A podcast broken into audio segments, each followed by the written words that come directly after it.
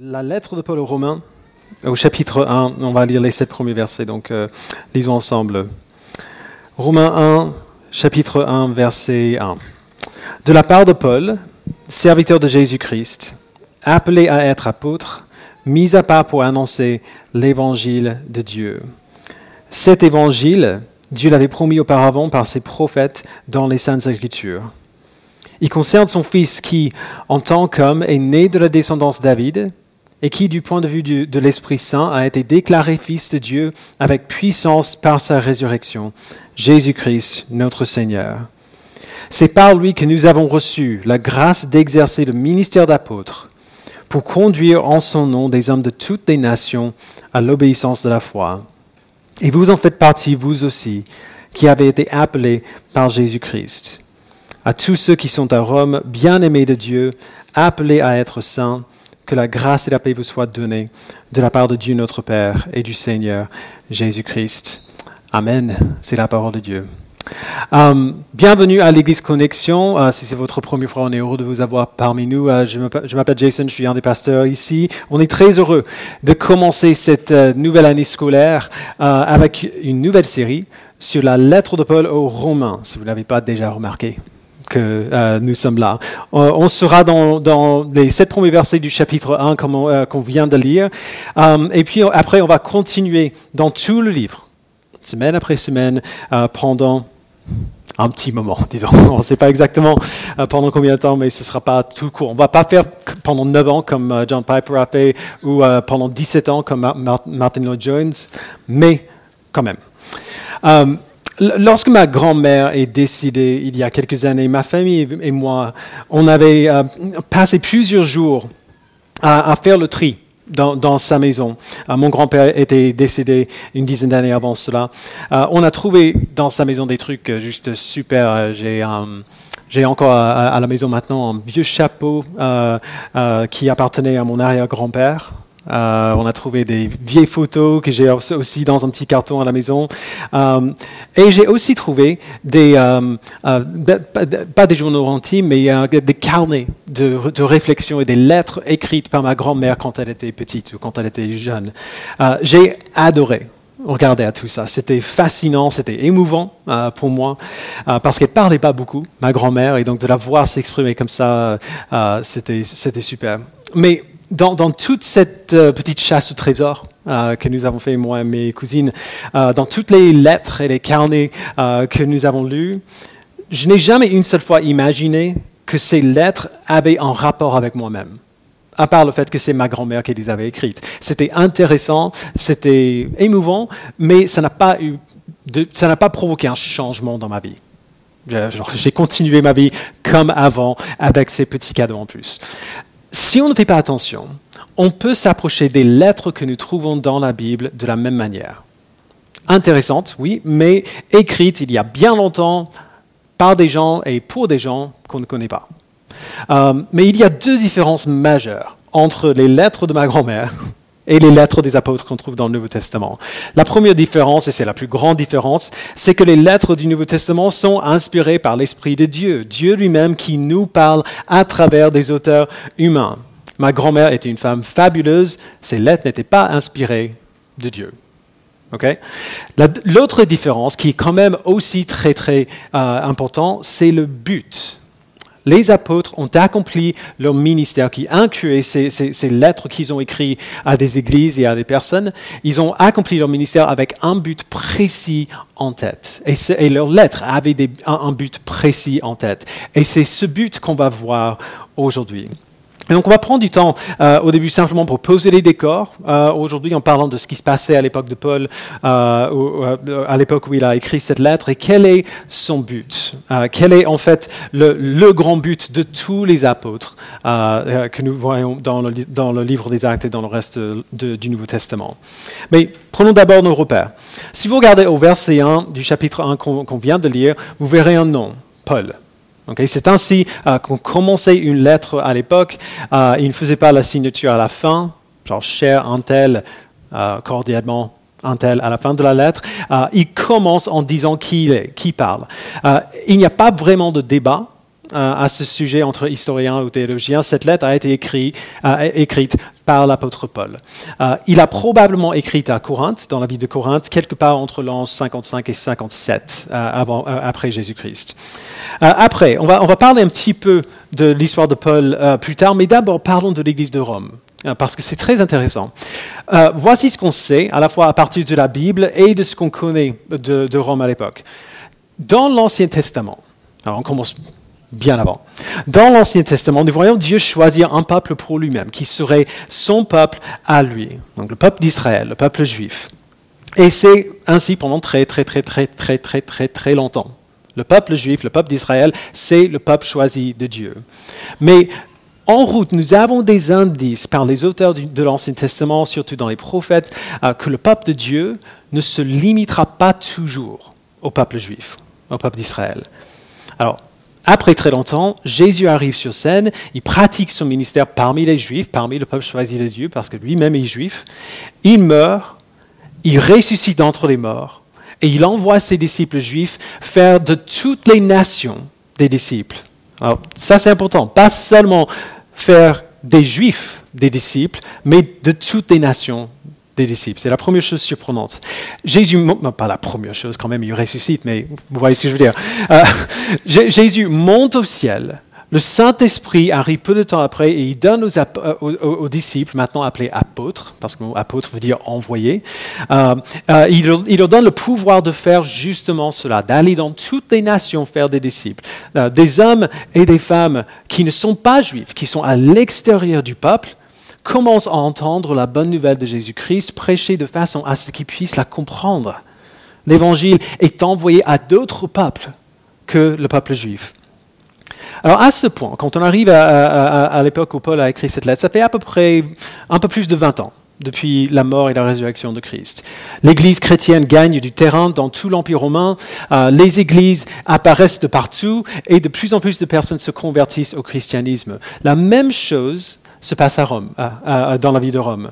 On sait que Paul n'a pas implanté cette église, en fait, il ne les connaissait pas. Euh, il, dit dans la lettre qu'il ne connaît pas ces gens, mais qu'il veut les connaître. Il espère passer leur, rendre visite en route vers l'Espagne.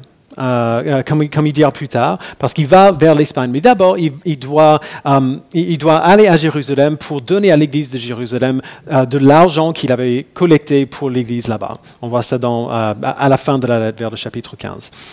Et donc Paul a envoyé cette lettre à l'Église de Rome afin déjà de se présenter lui-même et son ministère, euh, pour que l'Église de Rome euh, le soutienne dans son travail en Espagne. Et aussi, il veut simplement les, connaître. Il dit très bien qu'il a envie d'aller leur rendre visite simplement pour le bien que ça lui fera, à lui et à eux-mêmes.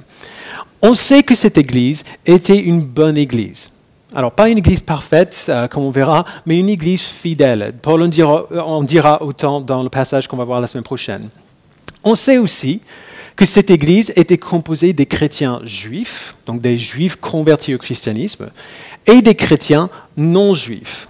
Il y avait plusieurs, églises de ce type à l'époque, euh, mais, cette lettre suggère au moins que le mélange euh, entre chrétiens juifs et non juifs était peut-être un peu plus marqué à Rome euh, qu'ailleurs, et qu'il y avait parfois si on dirait, quand je dis de la tension, pas dans le sens conflictuel du terme, mais juste, il y avait des questionnements qui, se faisaient dans l'Église sur comment on fait.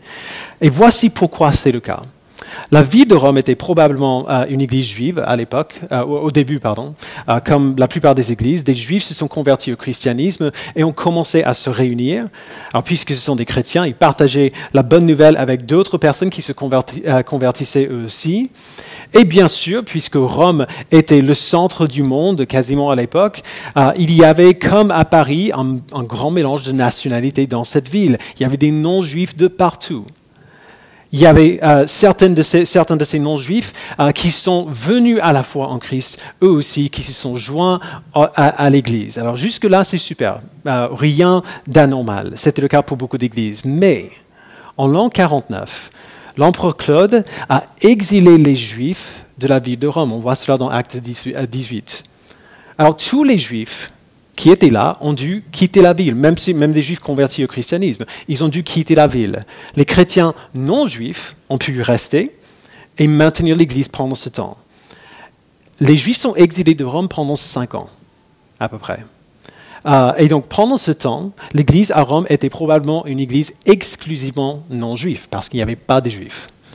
Après la mort de Claude en l'an 54, les Juifs ont pu retourner à Rome et du coup ces chrétiens juifs se sont retrouvés de nouveau avec les chrétiens non juifs qui géraient l'Église dans leur absence. Vous imaginez un petit peu que même si ça fait du bien de se retrouver, il, peut y avoir un certain, une certaine malaise on, a, fait ainsi pendant, euh, pendant un temps, après on est parti cinq ans, et quand on revient, des choses se font peut-être un peu différemment. Peut-être on n'arrive pas à, à, retrouver nos repères comme on faisait avant. Beaucoup de questions ont commencé à se poser. Comment est-ce qu'on gère l'arrière-plan culturel que nous avons reçu, donc la loi de Moïse, si tout le monde dans l'Église ne suit pas la loi de Moïse Qu'est-ce que le salut des non-juifs signifie pour l'avenir des juifs comme le peuple choisi de Dieu? Les non-juifs, est-ce qu'ils doivent euh, observer la loi de Moïse comme les chrétiens juifs? Et ainsi de suite. Donc c'est pour cela que Paul a besoin de passer autant de temps, euh, le temps qu'il prend dans sa lettre, à exposer l'Ancien Testament. Il aide ces chrétiens juifs et non-juifs à comprendre le fondement de leur foi commune. En plus de ce mélange religieux et culturel, on en a parlé hier au week-end responsable, il y aurait eu aussi euh, dans cette église un mélange socio-économique très marqué, des juifs et des non-juifs, des riches et des pauvres, des esclaves, des hommes libres. Pourquoi tout ce mélange Parce que, comme on l'a vu hier, tous les chemins mènent à Rome. On a de tout. Paul se sert de ce contexte très particulier comme un tremplin pour exposer les éléments essentiels de l'évangile qu'il prêche. dans sa lettre, il cherche à focaliser l'Église dans la ville la plus importante au monde, sur ce qui est vraiment essentiel, afin qu'il soit un moteur pour l'Évangile dans le monde tout entier. Et c'est exactement ce qu'il fait. En répondant à, à, toutes ces questions, il répond aussi et surtout à la grande question, la question essentielle de la Bible tout entière. Comment un Dieu juste peut-il sauver des pécheurs? Comment un Dieu juste peut-il sauver et pardonner des gens qui ne méritent pas le pardon? Et la lettre de Paul aux Romains, c'est probablement le livre de la Bible où on voit la réponse la plus complète. Pas à 100% complète, genre il y a des sujets qui ne, euh, qui ne touchent pas dans sa lettre, mais quand même très complet. Donc avec cet arrière-plan en tête, on va commencer au verset 1, euh, où, Paul se présente. Donc on l'a déjà lu ensemble. Verset 1. De la part de Paul, serviteur de Jésus-Christ, appelé à être apôtre, mis à part pour annoncer l'évangile de Dieu. Alors, tout d'abord, qui était Paul? On voit d'abord qu'il était serviteur de Jésus-Christ. Le mot serviteur signifie littéralement esclave. Alors on va revenir sur ce mot qui est très chargé euh, pour nous aujourd'hui. On va, on va y revenir plus tard dans la lettre. Mais quand Paul dit qu'il est serviteur de Jésus-Christ ou esclave de Jésus-Christ, il parle de sa vie tout entière. Il est à 100% engagé dans le ministère de l'évangile de Jésus-Christ. C'est sa vie tout entière, c'est à la racine de qui il est, de son identité. Ensuite, il est appelé à être apôtre. Les Romains auraient sûrement entendu parler de Paul. Euh, son existence n'aurait pas pu passer inaperçue. Paul était juif, éduqué par, le plus grand maître juif de l'époque, ancien persécuteur des chrétiens, radicalement converti à la foi en Christ par Christ lui-même et envoyé par Christ pour apporter l'évangile aux non-juifs. Il n'aurait pas été inconnu à cette Église parce que, parce que son histoire était juste incroyable et, littéralement dur à croire. Genre des chrétiens redoutés parfois qui viennent parce que l'histoire semble un peu trop beau pour être vraie. Du coup, c'est important de noter que lorsque Paul se présente comme un apôtre, ce n'est pas son autorité à lui qu'il affirme, mais celle de Christ. Il est honnête hein, qu'il a cette autorité-là, mais il n'est pas arrogant. Il dit que Christ m'a envoyé pour vous dire ce que je vais dire. Ensuite, Paul a été mis à part pour annoncer l'évangile de Dieu. Verset 2, cet évangile, Dieu l'avait promis auparavant par ses prophètes dans les saintes écritures. Alors ça, c'est l'autre chose essentielle qu'il faut qu'on voit ici, c'est que l'apôtre Paul est envoyé à annoncer un message bien précis, l'évangile de Dieu. l'évangile qui avait été promis auparavant par ses prophètes dans les Saintes Écritures. le mot évangile veut dire simplement bonne nouvelle. C'est un mot plutôt ordinaire euh, en, grec. Mais ce qui rend cette bonne nouvelle étrange, c'est qu'elle n'est pas nouvelle. Elle n'est pas nouvelle du tout. Paul dit que Dieu avait annoncé à son peuple bien longtemps avant, euh, même si les gens ne comprenaient pas les détails de comment ça se passerait, Dieu avait annoncé par les prophètes bien longtemps à l'avance ce qu'il allait faire. Et c'est une des raisons pour lesquelles Paul va passer autant de temps à, parler et à citer euh, euh, l'Ancien Testament dans sa lettre, pour montrer aux Juifs qui connaissaient bien l'Ancien Testament, euh, pour, leur dire, quand vous lisez l'Ancien Testament, c'est ça que je dis. Quand, quand je parle et quand vous comparez à l'Ancien Testament, on dit la même chose. Je ne remplace pas les anciennes écritures par de nouvelles. Je vous montre pourquoi les anciennes écritures ne sont pas seulement vraies, mais accomplies en Christ. Alors quel est cet évangile pour lequel Paul est mis à part, cet évangile que Dieu avait promis auparavant par les prophètes. Verset 3, il, donc l'évangile, concerne son Fils, qui en tant qu'homme est né de la descendance David et qui, du point de vue de l'Esprit Saint, a été déclaré Fils de Dieu avec puissance par sa résurrection, Jésus-Christ, notre Seigneur. Alors ça, c'est une phrase bien chargée, on va prendre un peu de temps. La, première chose à noter, c'est que l'évangile concerne le Fils de Dieu, Jésus-Christ. Si on n'a pas Jésus, on n'a pas la bonne nouvelle. Alors ça semble évident, parce que la plupart des, églises qui s'appellent chrétiennes parlent de Jésus. On va entendre son, euh, son nom prononcé dans nos églises. La question c'est, qu'est-ce qu'on veut dire par là? Quand on parle de Jésus, on parle de qui exactement? Dans beaucoup d'églises, on va voir Jésus comme un outil d'amélioration personnelle. On vient à Jésus pour qu'il nous répare, entre guillemets. On est cassé, on a besoin qu'il nous répare. En gros, vous prenez n'importe quel livre de, euh, santé personnelle à la FNAC, vous ajoutez le nom de Jésus et un peu de langage qui, fait, un peu euh, qui fait un peu église par-dessus, et on a plus ou moins la même chose. Ou alors, ce sera Jésus comme euh, un médecine. Tu es malade, quelqu'un te dit que Jésus peut te guérir, et donc tu viens vers Jésus pour être guéri. Ou alors, ce sera Jésus comme supporter. Jésus t'aime. Et il est dans les gradins avec sa pancarte qui dit Allez, Erwan, allez. Euh, et, quand tu es avec lui, tu as un boost d'énergie et de confiance super parce que Jésus dit que tu es formidable. Et, qu'est-ce qu'il y a de meilleur que ça, de mieux que ça? Le problème, c'est qu'aucun de ces Jésus n'est le Jésus de la Bible. Alors oui, Jésus est encourageant. Oui, Jésus nous aime. Oui, on voit Jésus guérir. Et oui, il y a beaucoup de sagesse dans ses enseignements que même les non-croyants trouvent utiles pour s'améliorer. Mais si on se limite, ou si on limite Jésus plutôt, à ces choses, on crée un personnage de fiction. On ignore tout ce qu'il est venu faire. Alors qui est le Jésus de la Bible? Qui est le Fils de Dieu? D'abord, nous voyons qu'il est né de la descendance de David. Le Saint-Esprit, on le voit dans, l'évangile de Matthieu au début, et dans l'évangile de Luc, le Saint-Esprit a miraculeusement conçu un petit garçon dans le ventre d'une jeune fille euh, vierge, Marie. Elle était fiancée à un homme qui s'appelle Joseph. Elle et Joseph sont mariés et Joseph était le père adoptif euh, terrestre de Jésus. C'est important parce que Joseph était un descendant du roi David, le plus grand dirigeant qu'Israël avait connu. Et il y a de multiples promesses dans l'Ancien Testament qu'un jour, Dieu enverrait un autre roi, un meilleur roi que David, pour sauver son peuple, et que ce roi ultime naîtrait de la descendance de David.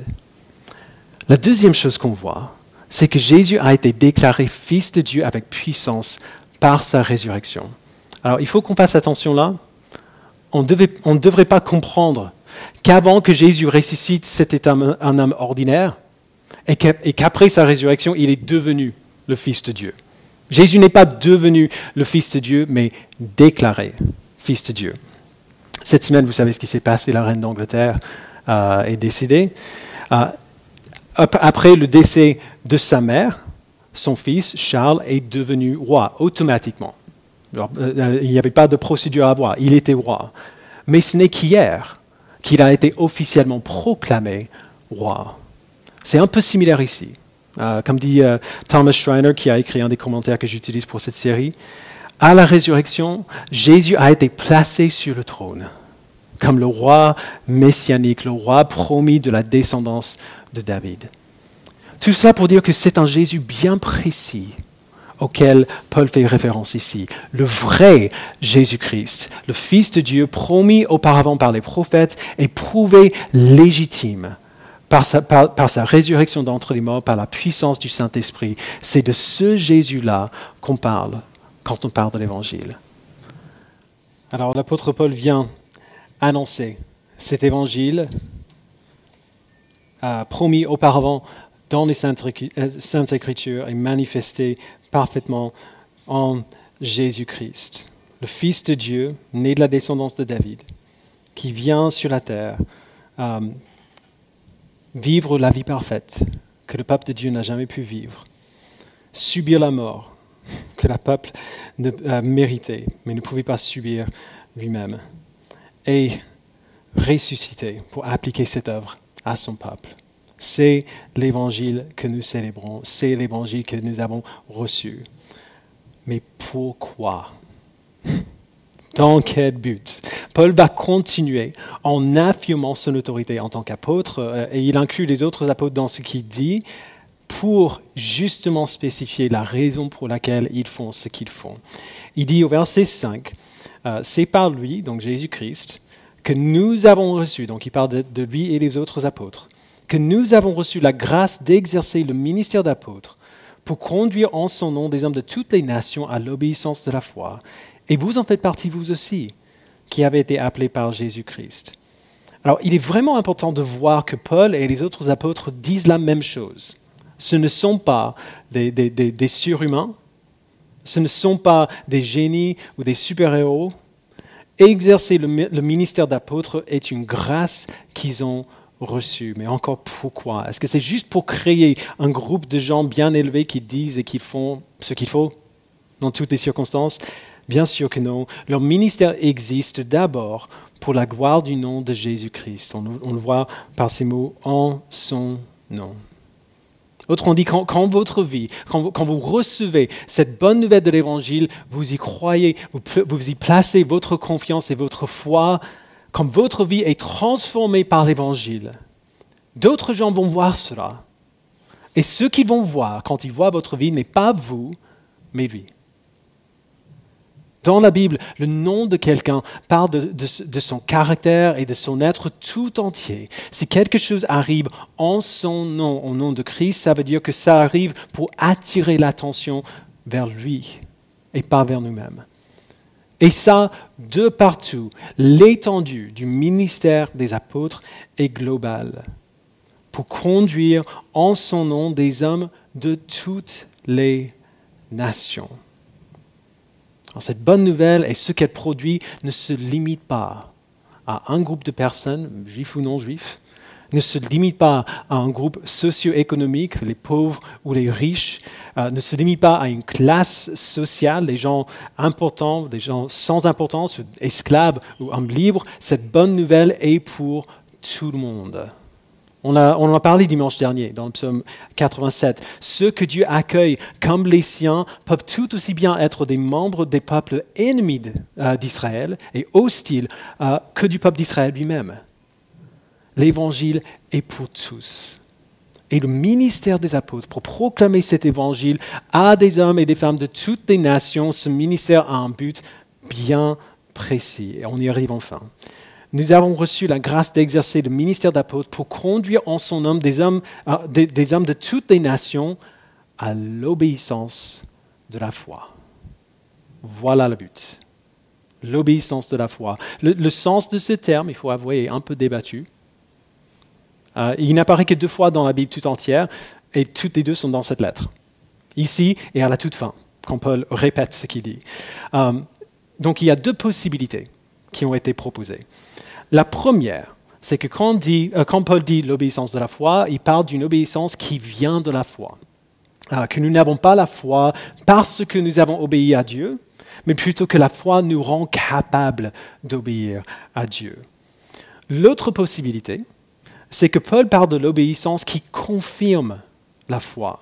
Que l'obéissance et, l'obéissance au commandement de Dieu qu'on trouve dans la Bible, c'est la preuve visible que la foi est bien présente et réelle. Et l'apôtre Jacques va dire la même chose dans sa lettre. La foi sans les œuvres, elle est morte. Alors, c'est laquelle? Bien sûr que c'est les deux en même temps. Paul est un maître de la synthèse, comme on va voir euh, au fur et à mesure qu'on avance. Il n'a pas besoin de choisir entre l'un ou l'autre parce que bien sûr les deux sont vrais. Il n'y a pas d'obéissance sans la foi que Dieu donne et il n'y a pas de vraie foi sans l'obéissance.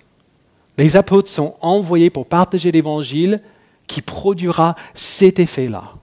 La foi qui mène à l'obéissance, qui prouve la foi, qui mène à une plus grande obéissance, qui prouve la foi, et ainsi de suite. Après, Paul, Paul termine son introduction par une salutation à l'Église de Rome elle-même, qui est tout aussi chargée que tout le reste. Verset 7. À tous ceux qui sont à Rome, bien-aimés de Dieu, appelés à être saints euh, on va arrêter là un instant. Bien sûr, c'est ainsi que nous savons à qui cette lettre s'adresse, juste d'un point de vue historique, à tous les chrétiens de Rome. Mais Paul les décrit ici d'une manière vraiment particulière. Il adopte un langage qu'on utilisait auparavant pour parler d'Israël, pour parler du peuple de Dieu lui-même. Euh, par exemple, le, prophète Sophonie dit à Israël dans Sophonie 3, 16, euh, Ne baisse pas les bras, car l'Éternel, ton Dieu, est au milieu de toi un guerrier qui te sauve. Dieu sera transporté de joie à ton sujet. Il te renouvellera dans son amour pour toi. Oui, à cause de toi, il poussera des cris de joie et il l'exultera, tout comme au jour de fête. Le peuple d'Israël était le peuple choisi de Dieu, c'était le peuple qu'il aimait, le peuple pour lequel il chantait et crier selon ce passage. Dans les, dans les psaumes et dans les proverbes, dans la cantique des cantiques, partout dans les prophètes, Dieu déclare son amour et sa joie en son peuple. Puisqu'il aimait son peuple, il a sauvé son peuple. Et puisqu'il les a sauvés, ils sont maintenant appelés à lui ressembler. Ils sont appelés à être saints. Lévitique 11, 45, on connaît bien ce verset si on a grandi dans l'Église. En effet, je suis l'Éternel qui vous ai fait sortir d'Égypte pour être votre Dieu. Vous serez saints, car je suis saint. Alors vous voyez ce que Paul fait ici. Il se sert de ces mêmes concepts appliqués auparavant au peuple d'Israël, au peuple choisi de Dieu, et maintenant il les applique aux Romains, juifs et non juifs. Cet amour, il dit, et cet appel à être saint sont aussi pour vous maintenant, euh, chrétiens juifs et non juifs de l'Église de Rome. Vous êtes bien-aimés de Dieu. Vous êtes appelés à être saints. Et sur cette base, il dit que la grâce et la paix vous soient données de la part de Dieu notre Père et du Seigneur Jésus-Christ. C'est une bénédiction formelle qu'il aurait adressée de la part de Dieu à travers l'apôtre Paul, Paul a déjà établi que Jésus-Christ est le roi promis à Israël par sa résurrection d'entre les morts. Toutes les promesses de Dieu à Israël ont commencé à s'accomplir en, lui. Et maintenant, les bénédictions du peuple d'Israël, la grâce de Dieu et la paix, la plénitude de bonté que Dieu donne, sont pour tous ceux et celles qui sont en Christ, juifs et non juifs, chrétiens de l'Église de Rome. Alors comme j'ai dit, tout cela n'est qu'une introduction. Mais j'espère que vous pouvez déjà voir un peu pourquoi cette lettre sera pertinente pour nous pendant l'année à venir. Je vais être conservateur, peut-être un peu plus. J'espère que vous voyez pourquoi cette lettre sera pertinente pour nous. Nous, comme l'Église de Rome, nous sommes une Église dans la ville de Paris qui est de bien des manières le centre de la vie en France. Et en plus de ça, nous sommes une église dans un quartier qui est littéralement au centre de Paris. Regardez à la carte du métro. Tous les chemins mènent à Châtelet-Léal. Ou presque, presque tout. Nous sommes donc particulièrement bien placés pour participer à la mission de Dieu dans ce monde, pour les mêmes raisons que l'Église de Rome. Mais pour cela, nous devons garder nos yeux fermement fixés sur ce qui est essentiel. Et donc je vais terminer avec, quelques points de rappel euh, qu'il faut garder en tête au fur et à mesure qu'on continue, qu'on a vu ce matin. D'abord, l'Évangile parle de Jésus-Christ. C'est un peu bête de le dire, mais il faut le dire. Vous, avez, vous aurez beaucoup de questions au, fil de cette lettre, mais il y a une question qui est plus importante que toutes les autres. C'est la question essentielle dont on a parlé au début. Comment un Dieu juste peut-il sauver des pécheurs? C'est cette question qui a préoccupé l'Église pendant les quatre premiers siècles de son existence. C'est la question, la, question essentielle de l'Évangile et la, la, réponse se trouve dans cette lettre. Euh, L'Évangile n'est pas un manuel d'amélioration personnelle, ce n'est pas une invitation à une meilleure vie d'un point de vue humain. L'Évangile est la bonne nouvelle de la vie, la mort et la résurrection de Fils de Dieu pour le peuple de Dieu, pour sa gloire et en son nom. Deuxièmement, l'Évangile est pour tous. Une, question, une autre question importante à laquelle Paul répond dans sa lettre, c'est comment Dieu, euh, qui a promis la fidélité à un peuple particulier, le peuple d'Israël, peut-il sauver des gens qui ne sont pas d'Israël? Comment est-ce qu'un Dieu qui a promis sa fidélité à un peuple particulier peut-il sauver des gens qui ne sont pas de ce peuple-là? On verra la réponse à cette question au fil du temps, mais pour le moment, on peut se contenter de savoir que peu importe comment Dieu l'a fait, il a fait. Il a envoyé des apôtres prêcher l'Évangile pour conduire en son nom des gens de toutes les nations à l'obéissance de la foi. L'Évangile est pour tout le monde.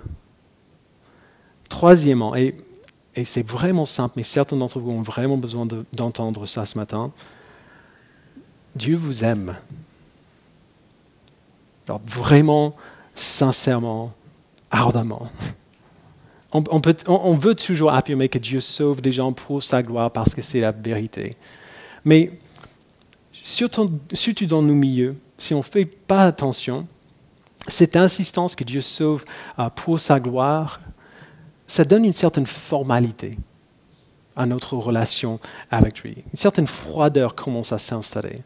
Euh, Surtout si on commence à parler des choses comme euh, l'impassibilité de Dieu, que je crois être vrai. Euh, si vous ne savez pas ce que c'est, ce n'est pas grave. Euh, mais ça, donne l'impression que, tout ce que Dieu dit sur, de son amour pour son peuple dans la parole de Dieu n'est qu'une façon de parler. Et donc, finalement, on peut, on peut avoir l'impression que ce n'est pas vraiment vrai.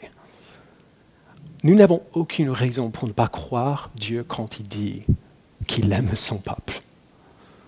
On peut imaginer que Dieu nous aime parfois, mais, un peu comme on aime son petit frère pénible. Alors, qui nous aime, mais qui nous déteste un peu en même temps. Euh, mais merci Seigneur que son amour pour nous ne dépend pas de nos sentiments ou de notre incapacité à comprendre euh, la complexité de Dieu, même si on croit en l'impassibilité de Dieu, que je crois. Tout ce que cela veut dire, c'est que s'il euh, s'exprime de cette manière, s'il nous parle de son amour de cette manière, c'est que ce qui se passe réellement en lui n'est pas moins que l'amour que moi j'ai pour mes enfants, mais nettement plus. Nettement plus. Nos sentiments au sujet de nos propres vies, de notre propre foi, notre difficulté à comprendre certaines choses ne changent absolument rien de ce qui est vrai. Voici ce qui est vrai. Si tu as placé ta foi en Christ, tu appartiens maintenant à son peuple. Ça veut dire que l'amour que Dieu, euh, euh, que Dieu a pour son peuple choisi a été dirigé spécifiquement vers toi. Pas seulement vers vous de manière collective, mais vers toi personnellement. On entend bien ce que je dis, peu, importe qui tu es, peu importe comment tu te sens dans ta foi euh, ce matin, peu importe les doutes que tu as de ta capacité à rester fidèle à l'engagement que tu as fait lors de ton baptême, Dieu tu es son bien-aimé. Tu es son enfant. Et ce n'est pas un amour blasé. Ce n'est pas un amour froid, il ne t'aime pas parce qu'il en est obligé. L'amour que Dieu a pour toi, c'est le même amour dont il a chanté dans Sophonie 3. Dieu sera transporté de joie à ton sujet et il te renouvellera dans son amour pour toi. À cause de toi, il poussera des cris de joie. C'est ce langage-là que la Bible emploie pour parler du peuple de Dieu. Paul s'en sert ici pour décrire des gens euh, de Rome qui ont reçu la foi en Christ. Et nous avons reçu cette même foi. Ça veut dire que peu importe comment on se sent, si tu es à lui, tu es bien-aimé de Dieu. Le même chant que, que, Dieu chante pour son peuple, il chante pour toi. Et dernièrement, puisque Dieu nous aime, il nous appelle à être saints. Il ne faut pas du tout qu'on voit ça comme un fardeau. Cet appel à ressembler à Dieu est un cadeau qu'il nous donne. Être saint comme Dieu est saint, c'est ce qu'on veut tous, euh, qu'on le sache ou non. On est fatigué de poursuivre des choses qui ne satisfont pas. On est fatigué de désirer des choses qui nous déçoivent à chaque fois. On est fatigué de, tâtonner dans le noir en espérant qu'on tombe sur un truc solide sur lequel on peut, on peut se tenir. Qu'on le sache ou non, on veut tous être libres d'aimer ce qu'on devrait aimer, de faire ce qui est bon pour nous, de voir les choses telles qu'elles sont, de marcher sur un terrain solide, de savoir où nous devons aller. Et si nous sommes appelés à être saints par la foi en Christ, nous avons cela. Nous avons déjà tout cela. Le même esprit qui a ressuscité Jésus d'entre les morts vit en nous.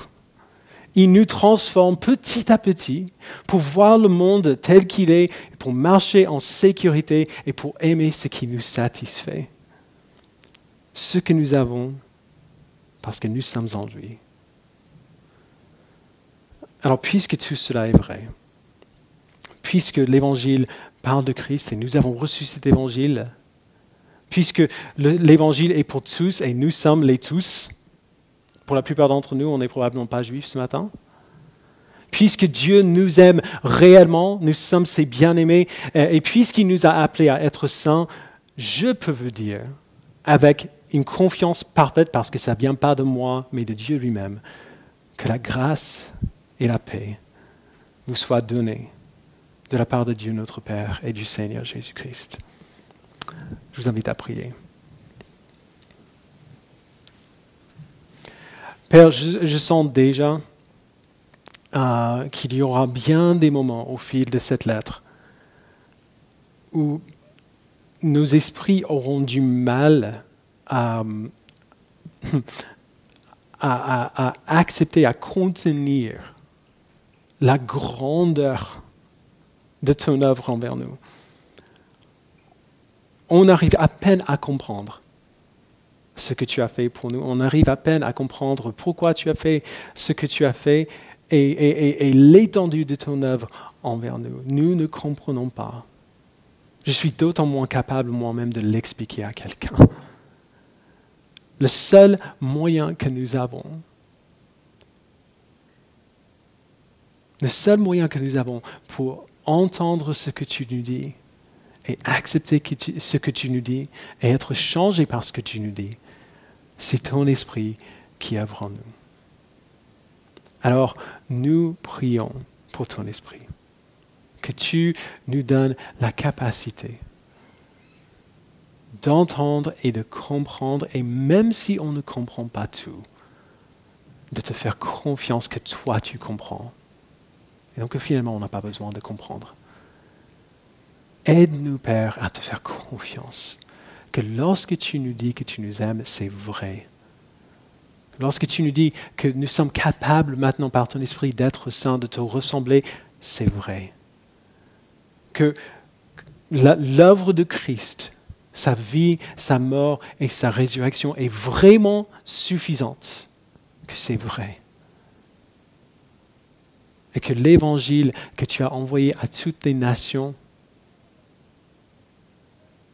comprend la petite personne que je suis, c'est vrai. Aide-nous à le croire. Donne-nous de le croire, de, de le vivre et de se réjouir dans ces vérités. Au nom de Christ, nous le prions. Amen.